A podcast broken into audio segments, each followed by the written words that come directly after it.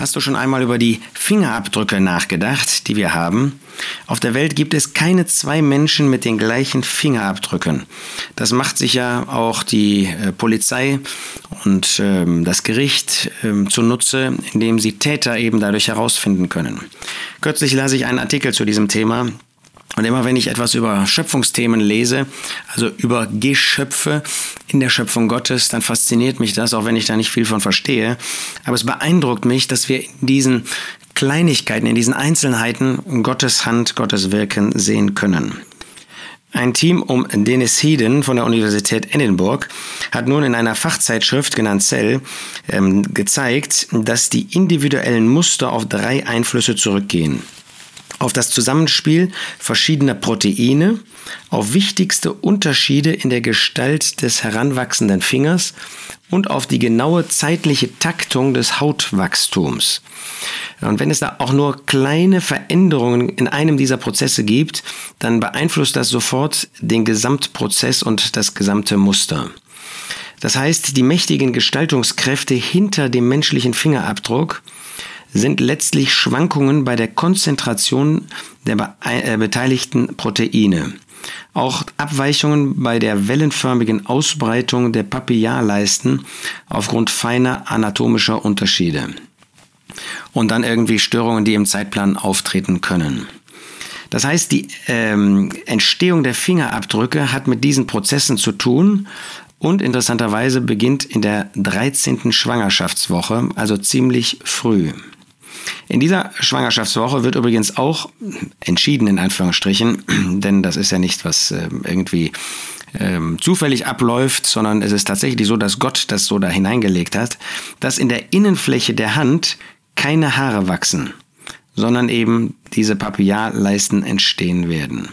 Also das ist in der 13. Schwangerschaftswoche, dass dieser Prozess startet und uns auch in dieser Hinsicht einzigartig macht.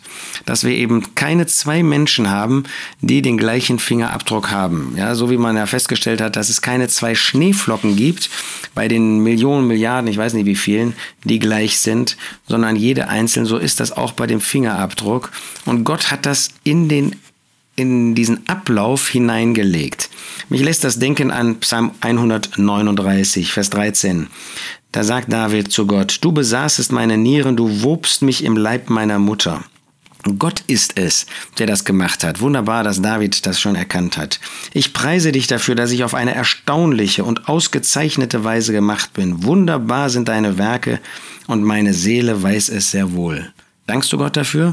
Wenn du jetzt mal über diesen Fingerabdruck nachdenkst, ähm, das ist natürlich jetzt hier für polizeiliche Erkenntnisse und so weiter wichtig, aber es, es, zeigt eben, dass Gott etwas Einzigartiges mit dir gemacht hat. Nicht, dass wir uns als Menschen in den Mittelpunkt stellen wollen, aber es ist doch irgendwie etwas Großartiges. Mein Gebein war nicht vor dir verborgen, als ich gemacht wurde im Geheimen, gewirkt wie ein Stickwerk in den untersten Örtern der Erde. Meinen Keim sahen deine Augen, und in dein Buch waren sie alle eingeschrieben, die Tage, die entworfen wurden, als nicht einer von ihnen war. Und wie kostbar sind mir deine Gedanken, o oh Gott, wie gewaltig sind ihre Summen. Ja, wir können nur vor dem Schöpfer niederfallen, der eine solche Einzelheit, ja, und das ist ja eine von, ich weiß nicht, tausenden ähm, Einzigartigkeiten, die jeden von uns, dich und mich auszeichnen, die Gott in seiner Freude, weil er Freude an seiner eigenen Schöpfung hat. Ja, wir lesen in Kolosser 1, dass der Jesus das für sich selbst geschaffen hat, weil er Freude daran hat, weil er Freude an dir hat und weil er Freude an deinem Finger hat, weil er Freude an diesen Einzelheiten deiner, äh, deines Geschaffenseins hat. Und dann ist das so traurig, wenn wir in Römer 1 lesen, Vers 19. Das von Gott Erkennbare ist unter ihnen den Menschen offenbar, denn Gott hat es ihnen offenbart.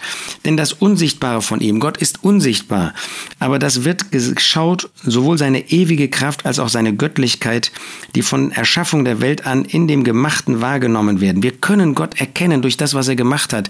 Und schon in uns selbst ist das wunderbar, dass wir darin erkennen können, dass es einen Schöpfer Gott wirklich gibt. Der Der Apostel Paulus fährt dann fort, damit sie ohne Entschuldigung seien, weil sie Gott kennend ihn weder als Gott verherrlichten, noch ihm Dank darbrachten, sondern in ihren Überlegungen in Torheit verfielen und ihr unverständiges Herz verfinstert wurde.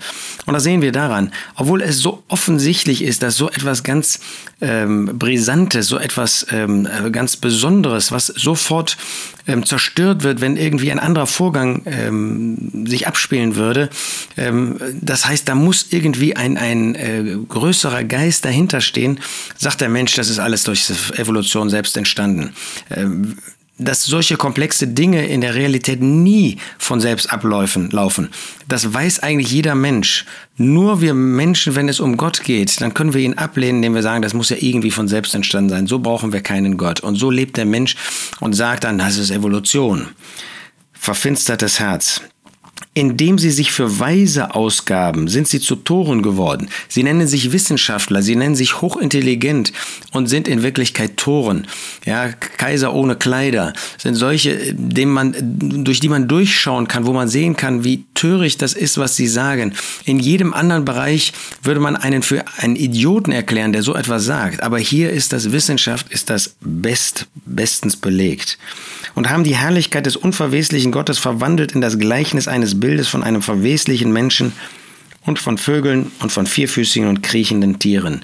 Man ist zu Götzendienern geworden. Darum hat Gott sie hingegeben in den Begierden ihres Herzens, ihrer Herzen, zur Unreinheit ihrer Leiber untereinander zu schänden. Vers 26. Deswegen hat Gott sie hingegeben in schändliche Leidenschaften. Vers 28. Ähm, und weil sie es nicht für gut befanden, Gott in Erkenntnis zu haben, hat Gott sie hingegeben, in einen verworfenen Sinn zu tun, was sich nicht geziemt.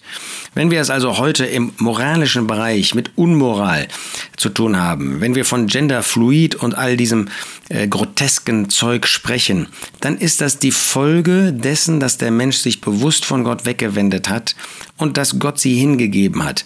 Das ist eben nicht die Freiheit des Menschen, sondern das ist Gottes Zucht, das ist Gottes Gericht. Noch kann der Mensch sich zu Gott bekehren, noch kann er Jesus als Retter annehmen, noch kann er zu Gott kommen und sich vor ihm, dem Schöpfer, niederwerfen. Aber wenn sie weiter auf diesem Weg bleiben, dann bleiben sie auf dem Weg, wo Gott sie hingegeben hat und wo sie später in das ewige Gericht kommen. Wir dürfen dagegen den Schöpfer anschauen, dürfen sehen, dass dieser Schöpfer nicht nur unser Schöpfer ist, dem wir Verantwortung gegenüber haben, sondern dass er unser Erlöser ist, der alles für uns getan hat, sogar uns an das Herz Gottes, unseres Vaters gebracht hat. Ihm sei die Ehre, ihm allein.